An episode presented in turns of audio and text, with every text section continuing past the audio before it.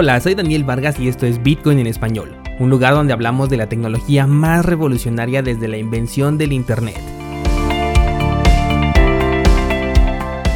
¿Crees que estoy exagerando? Ponte cómodo y déjame ser tu guía en un camino sin retorno, el camino a la descentralización.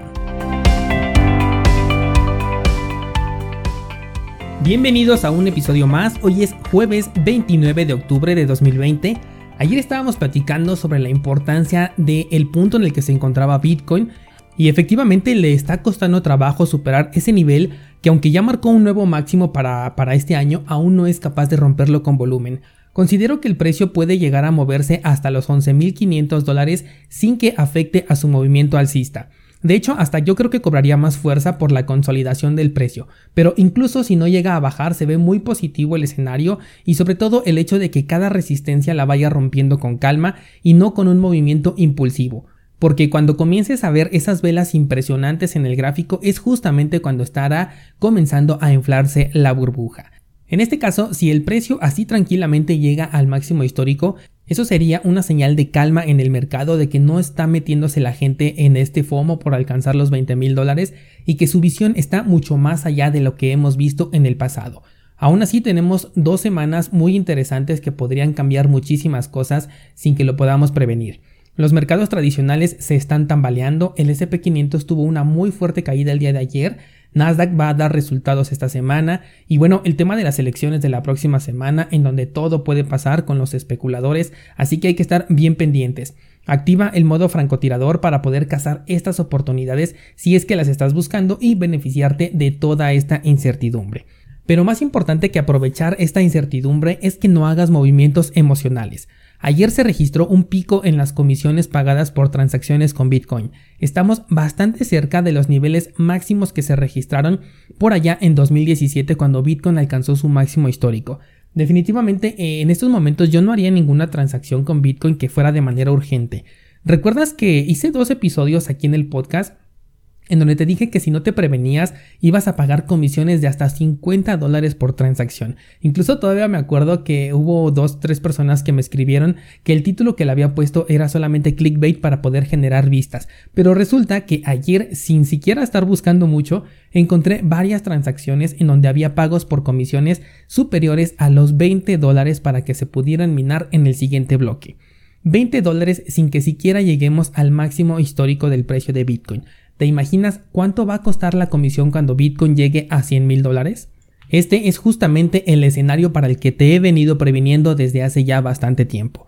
Aquí es posible que te llegues a pensar si Bitcoin en realidad no sirve para transacciones rápidas porque como podemos ver sus comisiones son bastante altas, sobre todo en, épocas de volatilidad. Pero primeramente hay que recordar que esto sucede justamente por nuestro FOMO, porque la gente está queriendo comprar y vender con miedo y con avaricia, las dos emociones que mueven al mercado. Estoy seguro que si tú tienes un plan bien detallado, en este momento no te estás preocupando por estas comisiones y si tú quisieras comprar o vender, sabrías perfectamente de qué manera hacerlo sin la necesidad de pagar estas comisiones tan altas. Ahora que si eres nuevo en este podcast, déjame decirte lo que tienes que aprender. Primeramente tienes que utilizar carteras que te permitan gestionar las comisiones. En segundo lugar, tienes que aprender a crear una estrategia para que no necesites mover tus bitcoins en el preciso momento en el que los quieres vender porque si no vas a terminar pagando estas comisiones. Por último, aprender a utilizar Lightning Network. También he mencionado esto una y otra vez. Las comisiones que se están pagando ahorita en el mercado cripto nos da una idea del número de personas que están en este sector y que no saben mover eh, sus bitcoins a través de Lightning Network o bien que le prestan poca importancia a esta tecnología, a esta solución de segunda capa y prefieren pagar que experimentar. Ahora, aquellos con más conocimiento también pueden llegar a pensar, bueno, pero ¿de qué sirve Daniel si para poder enviar a Lightning Network primero necesito hacer una transacción en donde de todas maneras tengo que pagar las comisiones actuales del mercado. Bueno, por eso es que te hice mención de tres pilares para poder tener una transacción efectiva. Te voy a dar un ejemplo para que lo comprendas mejor. Supongamos que en este momento Bitcoin vale 15 mil dólares y tú lo que quieres hacer es venderlo a 20 mil dólares. Ese es tu plan y con eso ya cumpliste con el pilar número uno, tener un plan. Entonces tienes tus criptomonedas en una cartera en donde tienes por supuesto la custodia total y además te permite gestionar las comisiones por retiro. Pilar número 2, tener una cartera que te permita gestionar las comisiones. Ahora, si tú enviaras esas criptomonedas a un exchange con la finalidad de dejar una orden abierta y Bitcoin se tardara dos meses en llegar de los 15 mil a los 20 mil dólares, estarías corriendo con un enorme riesgo porque tendrías tus criptomonedas dentro de un exchange durante dos meses esperando a que se llegue el precio de venta. Un gravísimo error. En cambio, con toda la calma del mundo y pagando una comisión ridícula, puedes enviar tus criptomonedas de, tu wallet convencional a una cartera de Lightning Network pasarías tus bitcoins a la segunda capa y entonces ahora tendrías tus criptomonedas dentro de Lightning Network listos para moverlos en cualquier momento sin pagar ninguna comisión alta por este proceso. Pilar número 3. Aprender a utilizar Lightning Network. ¿Qué sucede? Que cuando Bitcoin esté muy cerca de llegar a tu precio de venta de los 20 mil dólares, inmediatamente vas a sacar tus Bitcoins y te los vas a llevar a Bitfinex, un exchange que te acepta Lightning Network. En menos de un minuto tú puedes transferir tus criptomonedas de tu cartera a Bitfinex y ejecutar tu venta al precio que tú querías. Con esto reduces en gran medida el riesgo que correrías si dejaras tus criptomonedas dentro del exchange durante el tiempo que fuera necesario. Exactamente lo mismo tendrías que hacer si quisieras vender alguna otra criptomoneda para poder obtener Bitcoin y no tener que dejarlo dentro del exchange te lo llevas a la Lightning Network, ahí lo tienes de una manera más segura y después cuando las comisiones ya no sean un problema, lo transfieres directamente a tu otra cartera. Suena más complicado de lo que realmente es y es por eso que pocas personas lo hacen. Dentro de cursosbitcoin.com te enseño a crear tu estrategia, te enseño qué carteras son las mejores para poder gestionar tus comisiones y cómo elegir la comisión adecuada y por supuesto te enseño también a utilizar Lightning Network. Así que si tú prefieres pagar más de 20 dólares por transacción es simplemente por elección propia. Ayer justamente les compartí en Instagram un ejemplo de qué pasaría si tuviera yo Bitcoin dentro de Bitso y quisiera retirarlo. Tengo allá adentro un saldo de 6 pesos dentro de este exchange que equivalen como a un cuarto de dólar más o menos y la aplicación me marcaba que tenía que pagar 10 dólares para poder transferir mi saldo que es menor a un dólar. Esta comisión sin siquiera llegar al máximo histórico de Bitcoin. Y fíjate que aún en estos casos, en estos puntos donde las comisiones son muy altas, comprar en un exchange que es canal de entrada como Bitso, como Coinbase, como Binance y conseguir llevarte ese Bitcoin a tu cartera sin pagar comisiones altas es completamente posible siempre y cuando sepas las ventajas de utilizar otras criptomonedas y sobre todo los tres pilares que te acabo de mencionar para una transacción efectiva. Dejemos esto de las comisiones y pasemos a otras noticias y vamos a retomar el caso de la empresa de MicroStrategy. Hace poco te comenté que esta empresa había decidido respaldar un porcentaje de su portafolio en Bitcoin después de que años atrás el mismo CEO que informó sobre esto dijera que Bitcoin no era un activo de confianza. Bueno, pues resulta que con la reciente inversión que hicieron han obtenido más ganancias durante un par de semanas que el que han obtenido por la venta de sus productos en los últimos tres años. Sin duda, una decisión muy acertada por parte de la compañía y que los va a impulsar a incrementar su posición en criptomonedas.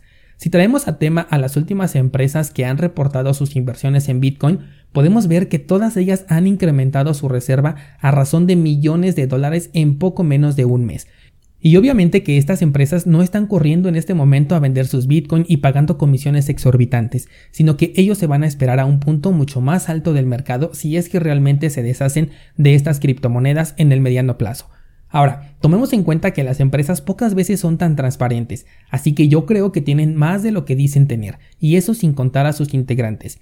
Por ejemplo, el mismo CEO de esta empresa confirmó tener más de 17 mil bitcoins en su posesión, pero estos sí ya son personales. Estos los compró antes que lo hiciera su empresa. De nuevo, 17 mil son los bitcoins que quiso reportar o que quiso compartirnos a través de Twitter, pero nada nos asegura que esta cifra no sea mayor. Esto es algo muy interesante desde el punto de vista de la adopción, pero también es un poco incierto si recordamos el tema que tocamos el día lunes sobre un mercado OTC exclusivo para grandes empresas.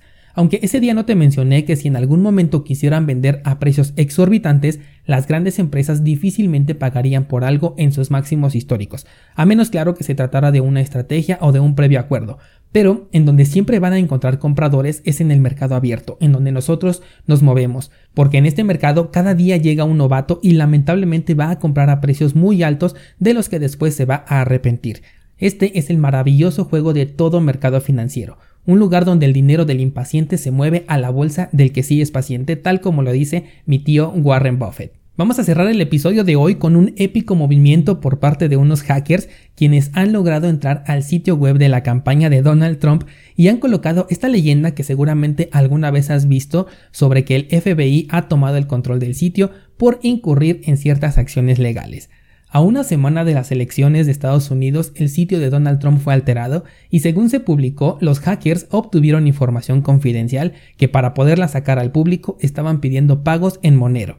Poco rato después eh, confirmaron que el sitio no contenía ninguna información confidencial, lo cual estoy completamente seguro porque eh, finalmente era un sitio de propaganda política, así que aquí no deben de meter nada de información delicada. Los hackers solamente eh, querían hacerse con dinero fácil, la pregunta es, ¿lo habrán conseguido? Como en este caso estaban solicitando Monero, no es posible verificar si alguien les hizo algún pago, pero lo que sí es posible es que hayan recibido algunas cuantas monedas por el puro morbo. Un movimiento muy curioso pero que le da argumentos a esta clase política para sostener eso de que las criptomonedas solamente son utilizadas por terroristas y es que alguien que ataca de manera directa el sitio oficial del presidente de los Estados Unidos no va a ser bien visto, sobre todo por este señor que le encanta hablar mal sobre Bitcoin.